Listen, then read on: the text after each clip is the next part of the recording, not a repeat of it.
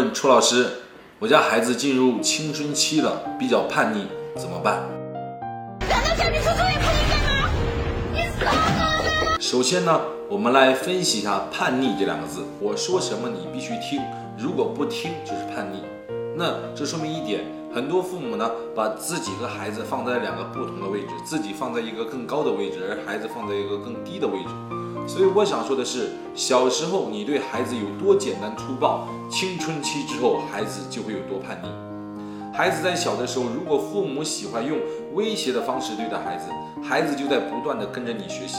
都说孩子是父母的复印件，所以在青春期以前对待孩子的方法有多么的简单粗暴，多么容易搞定他，你就会收获一个多么残酷的青春期，因为他在跟你学习。学习处理问题的方法，原来处理问题最简单的方法就是把它推出去，就是把门一摔，就是离家出走。所以等进入了青春期，有这样的能力以后，他会把所有从你身上学到的解决问题的方法，全部首先应用到你的身上。关注我，每天给大家分享家庭教育知识。